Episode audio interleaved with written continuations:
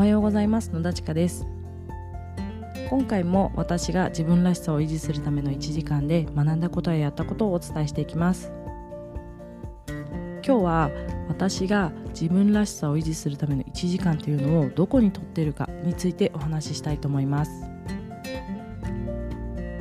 それはですねこの配信時間からもお察しの通り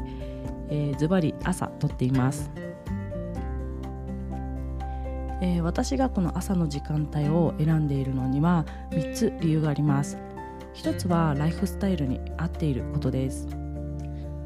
私小さな子供が2人いるので、えー、どうしてもですね、えー、子供たちの世話があったりとかしてですね、え朝は早く出勤しますし夜も6時ぐらいに帰宅するんですね、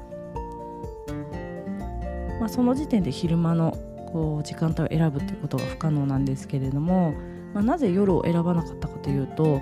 もう一日ですね過ごして子供たちを寝かしつけてるうちに私も一緒に寝てしまうんですね。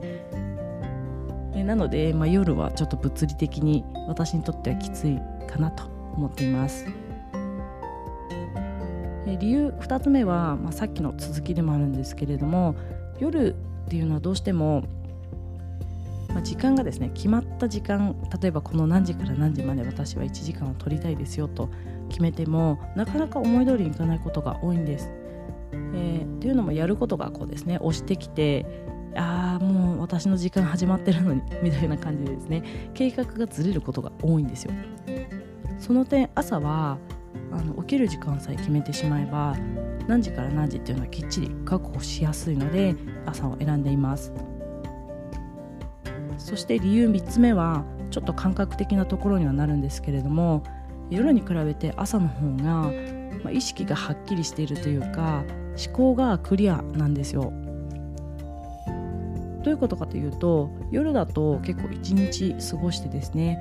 なんかまあ一日の反省点だったりああれも終わってないこれも終わってないっていうこう雑念みたいなものがこう結構あるんですけれども